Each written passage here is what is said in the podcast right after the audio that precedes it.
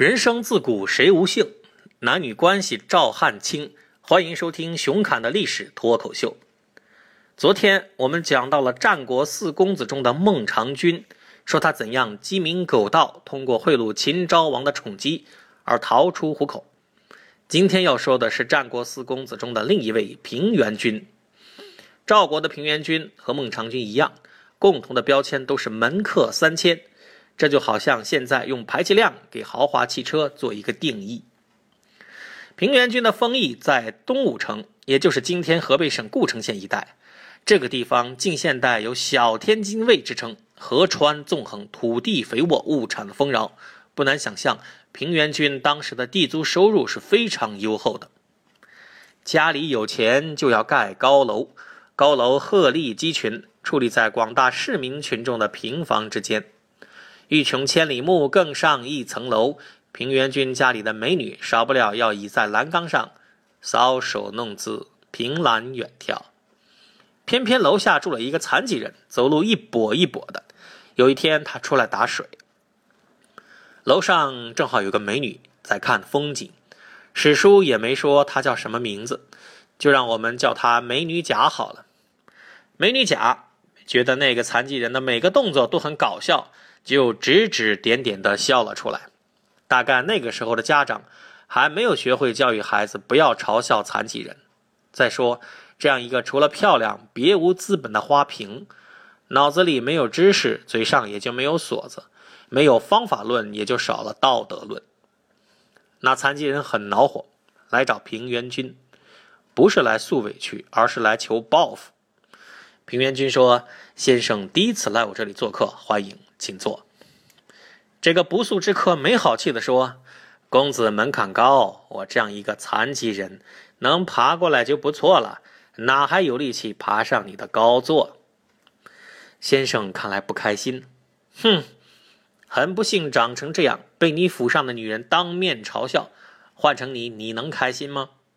哦，我家有人嘲弄先生，就在刚才。我在楼下打水，他在三楼观景，穿了一件绿纱裙，手里有一把藕色的扇子，扇子上画了两只鸟。这女人下巴上有一颗痣，戴着翡翠耳坠，不是本地口音，好像是楚国人。先生连扇子上画了什么都能看见？拜托，我腿虽然跛，但是眼睛不瞎。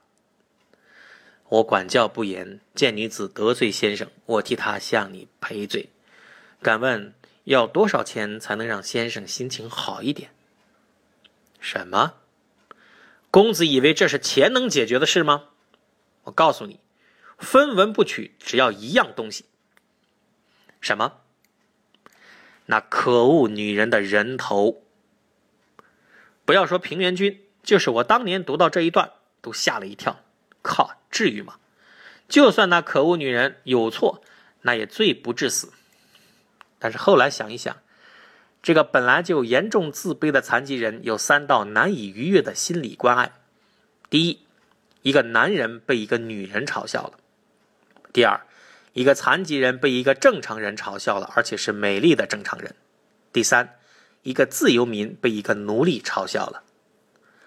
那女人虽然养在高楼，实则是金丝笼中的画眉鸟，贵族的性奴隶。这男人虽然身在尘埃，却是无人可以随便处置的自由民，也就是中国古代所谓国人。既有此三重羞辱，就要有加倍的反击。这种反击，有经验的人都怕。在安史之乱中，为再造大唐立下赫赫战功的郭子仪，因为怕兔死狗烹、鸟尽弓藏，所以只要皇帝不召唤。绝不主动领任务，不去带兵，没事就在家里喝花酒。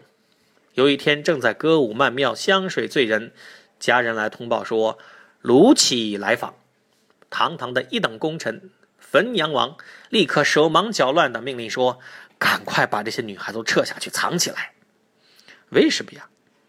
汾阳王说：“卢杞这个人奇丑无比，而又心胸狭隘。”这些不懂事的女孩子看见他，一定会忍不住笑，就这一个笑，就足以让他找机会杀尽我全家。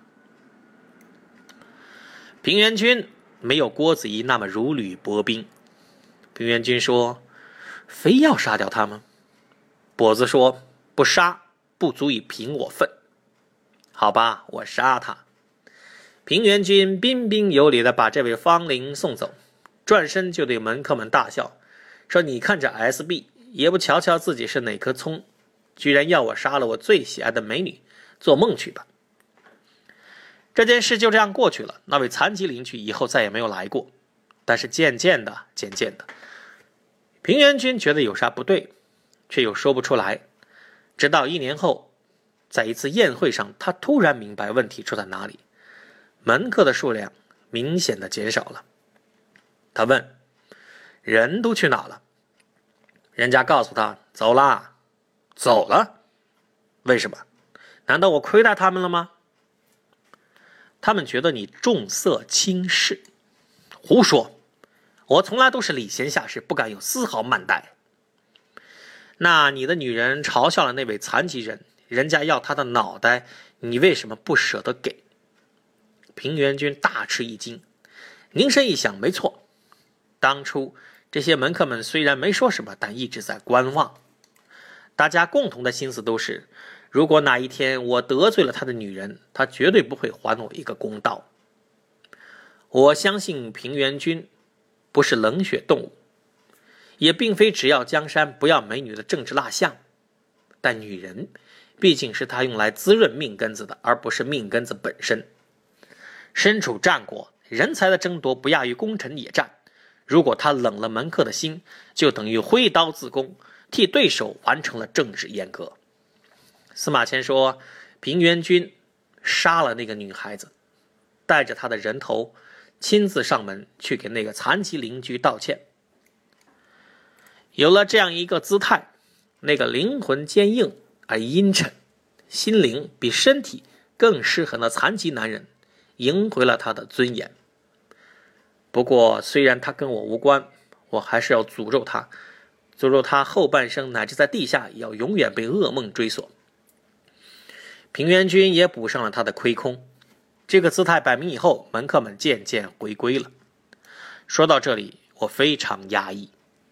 鲁迅说，一部中国历史就是吃人的历史。